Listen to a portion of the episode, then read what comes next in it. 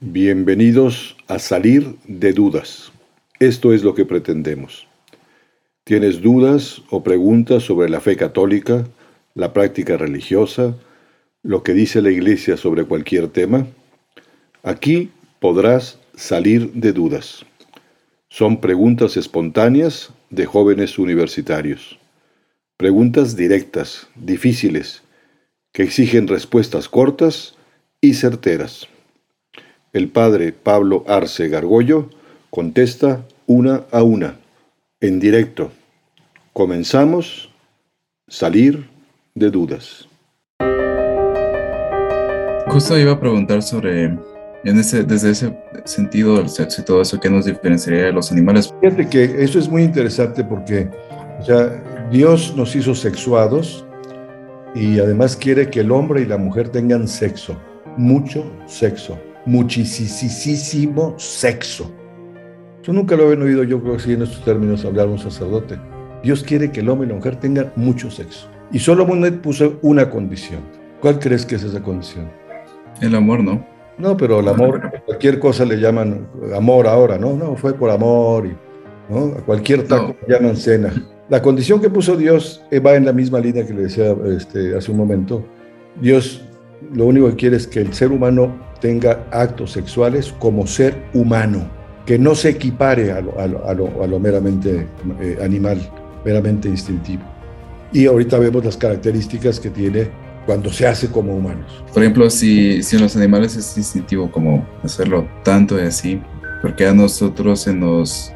o por qué hubo una visión de, de condenar tanto o estar tan como... incluso tomarlo como un tabú, digamos? Y yo creo que este tema de la sexualidad, lógicamente, a lo largo de la, historia de la humanidad, ha tenido sus, altas y sus bajas en, cuanto a explicar el tema de fondo, ¿no? Y evidentemente sí, ha habido mucho, mucho, mucho tabú, en, por lo menos cuando yo era universitario, o como ustedes ahora, pues era un tema que no se hablaba, ¿no? Ni se podían usar ninguna palabras de nada, o sea, era eh, como si fuese un tema penoso y eso. E incluso épocas en que la Iglesia Católica pues hablaba con fuerza de aquello, pero no explicaba muchos motivos ni muchas razones. Es verdad. Incluso esas personas que de alguna manera promovieron lo que se llama ahora la revolución sexual, pues tuvieron como cosa buena el, sacar esos temas ¿no? a la luz y hay que hablarlos con total apertura, pero no hablarlos a nivel de animal. Hoy hay sexólogos, entre comillas, o sexólogas, que si tú los escuchas en programas de radio, de televisión o en internet, pues tratan o quieren tratar al hombre y a la mujer como animales. Entonces son técnicas, digamos, de, coitos o posturas y cosas, pero no, no, no, mencionan para nada que el ser humano es una persona, ¿no? alma, cuerpo, espíritu, lo que significa esa, esa relación en, la semejanza que tenemos nosotros con Dios, ¿no? en lo que es el verdadero amor. Entonces ese es el gran tema. Y, justamente me parece que es muy útil que aquí lo, hablemos así con toda apertura y que se pueda preguntar lo que quieran. ¿eh? Las parejas que, que, están juntas sin, sin llegar al matrimonio, sin estar casados, o más bien que tienen relaciones sin llegar al matrimonio, o sea, si es obligatorio llegar al matrimonio. Bueno, quizá aquí hay que distinguir dos cosas. Primero, el matrimonio, digamos, es de derecho natural. Con la creación de Adán y Eva, Dios constituyó la figura del matrimonio, ¿no? Eso se llama matrimonio desde siempre. Y de tal manera que cuando un hombre y una mujer se prometían amor incondicional y fiel, ¿no? Pues aquello era ya un verdadero matrimonio. Cuando nuestro Señor Dios se hace hombre, Jesucristo, ese matrimonio natural lo eleva a la categoría de sacramento. Dice, por aquí voy a dar yo el cauce de mi ayuda y de mis gracias y por eso para los católicos bautizados es obligatorio contraer el matrimonio como sacramento. Pero si una persona no tiene la fe, la religiosidad católica o lo que sea, quieras, ¿no? Un musulmán o lo que sea, o gente que no tenga absolutamente ninguna religión, si es uno con una para siempre, con la cierta apertura de la vida, ahí hay un verdadero matrimonio. Para los católicos, no, la iglesia sostiene que, que esa, ese vivir juntos, digamos, experimentar, que hoy se está usando mucho, que te van, vamos a vivir juntos a ver si funciona. Pues en la práctica es, es, es, difícil, no digo que sea imposible, ¿no? Evidentemente quienes tienen sexo de común acuerdo tienen algo de amor, ¿no? Pero el tema es mucho más allá. Son esas características que hacen que, que, la, que, la, actividad sexual sea verdaderamente humana. Tiene que ser libre, tiene que ser total, tiene que ser fiel, tiene que ser fecundo, ¿no? Y la, la iglesia sostiene que si se van a vivir ella y él juntos que para probar, pues puede ser que se están dando esas cosas, pero es muy fácil también, como lo han hecho no erga omnes, alguna serie de gentes, pueden separarse. De hecho, pasa mucho, ¿no? Gente que vive una temporada solos y se reparan, y, es muy fácil caer en el egoísmo. Y por eso la iglesia sostiene que no, que, no es válido antes de, de contraer el sacramento vivir juntos. Te puedes casar por la iglesia desde los 14 años, ¿no? Entonces, si ya se, este, si alguien, si una pareja se casa así de temprana, o sea, sabiendo los riesgos que ya puede tener es a tener relaciones, bueno, más bien de concebir al niño y de que la mujer pueda sobrevivir. O sea, creo que es, o sea, bueno, de que no es tan óptimo, ¿no? Que tengan el embarazo de temprana edad, pero ya están casados, o sea, la iglesia como ve, vería eso. Que... Tiene que ser eh, mayor de 18. Ya subieron, pero independientemente de eso, Antiguamente sí, se casaban a los 15 años, 16, ¿no? Y fíjate, las mujeres eran bastante maduras a los 15 años para tener hijos, ¿no? Muchos, eh, mi, abuela, mi bisabuela creo que se casó a los 15, ¿no? La Virgen María probablemente con San José también, o sea, a los 15 años está en condiciones de ser madura, lo que pasa es que ahora hay mucha inmadurez porque están muy cuidaditas las niñas, ¿no? Y los hombres también, se quieren casar hasta los 30, 35, porque están bien cuidaditos, pero mientras ya tengan madurez no pasaría nada de cuerpo y de alma, por supuesto. ¿no? Dios nos, nos da el, libre albedrío y la capacidad de sentir placer. Entonces, cuando una pareja elige, o sea, esa relación sexual solo por placer, o sea, ya no siguen los, o sea, ya estaría fuera del instinto humano. No, no, evidentemente esa relación se hace por placer, ¿no? Lo que, lo que, es un gran placer, no solo físico, sino espiritual, cuando se hace como ser humano, ¿no? el hombre y la mujer pueden hacer sexo tipo animal, ¿no? O sea, quiero un placercito corporal y vámonos, y eso pues, no, es el plan de Dios. Pero eh, mientras estén con, con, apertura a la vida, que en el fondo cuando dos gentes se quieren, quiere que eso permanezca y trascienda. Incluso nosotros cuando tenemos un gusto tremendo porque estamos viendo una puesta de sol, decimos, que, ay, que no se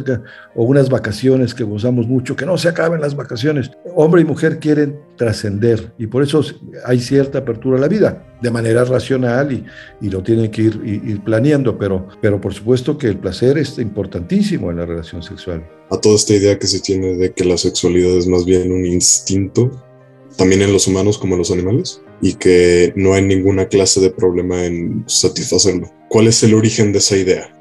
Bueno, pues esa es la postura, digamos, de, la fe cristiana, ¿no? de la fe judeo-cristiana. Eh, de ahí el gran valor que tiene el libro del Génesis, ¿no? cuando Dios crea al hombre y a la mujer, cuando dice los voy a hacer semejantes a mí, un ser relacional. Eh, por supuesto que, Dios puso, eh, en, el, en el animal se llama instinto, en el hombre se llama más bien impulso, pero podríamos, cuando, por eso hemos dicho que la definición del hombre, que el hombre es un animal racional, es una definición muy pobre, que durante siglos es como la definición por antonomía, o sea, es muy pobre porque es verdad que tenemos rasgos instintivos de animal, pero es muchísimo más que un animal el ser humano, y mucho más que racional, es relacional. Fuimos hechos para relacionarnos, para salir de nosotros mismos, para amar de verdad, sinceramente a los demás. Y entonces cuando, digamos, la gente quiere mm, buscar la sexualidad, eh, eso de manera instintiva, pues claro, les interesa equipararnos a los animales, porque entonces ya no hay límite. Oye, pues los animales, los animales se matan a veces por, por el sexo, ¿no? ¿Quién es el, macho alfa? y, tú habrás visto probablemente pues eh, la actividad sexual en animales es una, no tiene mayor chiste, ¿no? O sea, sí, ahí puede haber peleas entre machos, se montan a la, a la, hembra, no hay saludo de por medio, por supuesto, no se venía a seguir a la cara, es un asunto verdaderamente rápido, ¿verdad? Por tal, y ya, o sea, es paupérrimo. Muchos hombres hacen actividad sexual así, hombres y mujeres, ¿no? Y eso no tiene chiste, ¿no? Y, justamente la visión judío-cristiana dice, oye, es que la sexualidad es una cosa enormemente más rica y maravillosa porque somos semejantes a Dios. Dios quiere que, que los hombres, que somos semejantes, tengamos un proceso de, de, creación en donde Él interviene incluso en la actividad sexual, porque Él, cuando hay concepción, infunde un alma a esa nueva criatura, una a una. Esa es la maravilla y la diferencia enorme, ¿no? Claro, hay gente que lo que quiere, pues, claro, como es un, impulso o un instinto del hombre, pues por algo tiene, tiene y, todos los hombres tenemos ese impulso, si no, si no lo cuidas puede ser un gran negocio, de hecho lo es, la pornografía, los, los centros de, los prostíbulos, etcétera, etcétera, ¿no? Sí, pero pues esa gente luego son incapaces de amar, comportan como animales y, pueden hacer otras muchas cosas también como animales y creo que a veces las hacen, ¿no? Que hay parejas casadas por la iglesia que digamos que no se tienen amor, no se tienen afecto, ni incluso respeto y llegan a tener relaciones sexuales eh, digamos que únicamente basados en la lujuria, ¿eso se considera un pecado? Qué buena pregunta, porque fíjate que a veces eh, hay como la idea de decir, bueno, pues antes de, entrar a la iglesia y del matrimonio, tienen sexo, pecado gravísimo, tal, pecadores, no sé cuánto. Y que por el solo hecho de pasar a la iglesia y la música, pa, pa, para, pa, pa, para, y ya salen y entonces tienen sexo y no es pecado, ¿no? O sea, si dentro del matrimonio no es como humano, no hay esas características de, de gratuidad, totalidad, fidelidad, fecundidad, puede ser pecado gravísimo también el matrimonio, ¿no? Es más, hay muchos matrimonios que evidentemente, pues, este, eh, quizá pues, han perdido todo el afecto y el marido es quizá más machista y casi obliga a la mujer a tener sexo. Hay muchos maridos que violan a sus mujeres, es tremendo, ¿no? Parte está todo, el tema de los anticonceptivos, también la iglesia los prohíbe por otros muchos motivos, pero uno muy interesante del que se habla poco es también para proteger a la mujer, no de ser embarazada, sino que no abusen de ella, porque los maridos este, obligan a veces a las mujeres a que se liguen las trompas de falopio o que tomen anticonceptivos o les eh, pongan un DIU para que cuando él tenga ganas, decir, abres las piernas, que ahí te guste o no te guste. Es una barbaridad, ¿no? Oye, no, si yo no soy una vaca, a mí no me tratas así, o como una muñeca de plástico, soy tu mujer. Y, me, y es un tema que tenemos que hablar y es consensuado y es, es, es, es free, nos, nos sale ahorita fruto de muchísimos detalles alrededor, de, de, atención, de cariño, tal. Quiero, quiero tener una unión estrechísima. ¿Qué afectaría en un noviazgo que, por ejemplo, un noviazgo que está viviendo la castidad, qué tan diferente puede ser como lo que viven y así? Este, a un noviazgo que no lo haya vivido, pero pues que al final imaginemos que se acaban casando y todo así. O sea, cuáles son como, o sea, más que que sea pecado que, que estén haciendo, teniendo relaciones en el noviazgo, o sea, que, ¿en qué afecta psicológicamente o en la pareja o así? Muy, muy buena pregunta. Pues mira, el, el tema es eh, que las relaciones prematrimoniales, primero la ponen bastante en riesgo ese amor, porque el amor es muy espiritual, ¿no? Eh, claro, tiene una manifestación corporal, pero realmente la actividad sexual es una actividad de, la persona, cuerpo y alma unidas, ¿no? Y, en, la relación previa, el tema de la totalidad falla porque pues, no, pueden, no están en, condiciones de entregar sus futuros, ni sus planes, ni nada, dependen de papá, de mamá, de muchas cosas, o sea, no, no están en condiciones de entregar, ¿no? Entonces entregan más cuerpo que alma, digamos, en esa faceta, ¿no? Y, lo que pasa es que se les puede meter muy fácil el egoísmo. Yo lo veo en muchos jóvenes ¿no? que vienen, que han tenido actividad sexual, pues eh, en el fondo eh, empiezan, en vez de quererse la totalidad de la persona, quieren una parte de la persona. Y me pasa muchas veces, este, la mujer me dice, la novia, pues es que realmente quiere que esté conmigo porque lo que quiere es tocarme, quiere manosearme, ¿no? quiere rozarse conmigo ya no quiere, me quiere como persona, ¿no? Quiere chichi, expresión náhuatl, ¿no? Este, y, y, acaba peleándose muchas veces. Yo veo cantidad de pleitos porque el, egoísmo es como el veneno del amor, ¿no? Ahora, también es verdad que pusieron, quizá tuvieron una actividad sexual, previa, lo que sea, se casaron, pueden ser felices, ¿no? El tema de la virginidad, ¿no? Es un tema también que a veces a la mujer le, también hay mucho tabú y mucha cosa, mucha presión social. muchos hombres quieren tener a su mujer virgen, ¿no? Pero ellos se han dedicado a desvirginar a muchas mujeres, incluso tienen una colección de cuántas llevan, ¿no? Y luego el hombre muy machito quiere y exige virginidad, ¿no? Yo las mujeres que vienen, que la han perdido por, por distintos motivos de, actividad sexual, les digo, tranquila, digo, una cosa es el imen físico y, otra cosa es tu virginidad como persona y la puedes regenerar, ¿no? Y no, no esté todo echado a perder Luego hay que ser muy sinceros en el noviazgo sobre qué, cómo viven su sexualidad, qué han entendido, qué han practicado, porque si no hablan con claridad antes del matrimonio, hay sorpresas, ¿no? Pero eh, sí, hay, sí hay diferencias notables, ¿no? Cuando los novios procuran vivir limpiamente y, son virtuosos y claro que tienen, se quieren tanto que ya se quieren comer.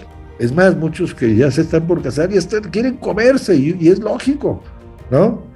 También yo animo a veces que los noviazgos no sean tan largos, o sea, no, no sean tan largos, aviéntense, crezcan juntos, desarrollen juntos, ¿no?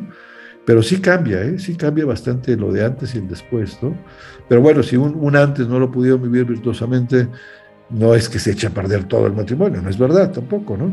Pero es mucho más sano que entre los dos hagan virtu sean virtuosos se van a querer más, va a ser más espiritual, más intenso su amor. Y luego cuando tenga actividad sexual, va a ser maravillosa, porque fíjate lo que pasa cuando tuvieron mucha actividad sexual previa, que luego no es nada más exclusiva, porque pues, el, hombre anda con otro, no sé cuánto, o ya son varios eh, noviazgos con sexualidad, pues cómo vas a exigir la fidelidad a la otra parte si también pues eh, no se vivió previa, ¿no?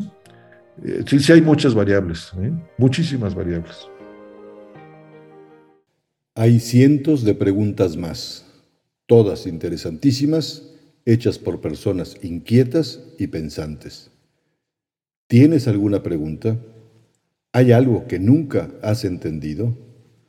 ¿Las respuestas a tus inquietudes nunca te han convencido? Atrévete a preguntar. Envía tus preguntas por correo electrónico a salir de dudas seguido arroba juandiegonetwork.com. Dinos también si quieres participar en vivo en una sesión por Zoom. Está claro, hay que salir de dudas.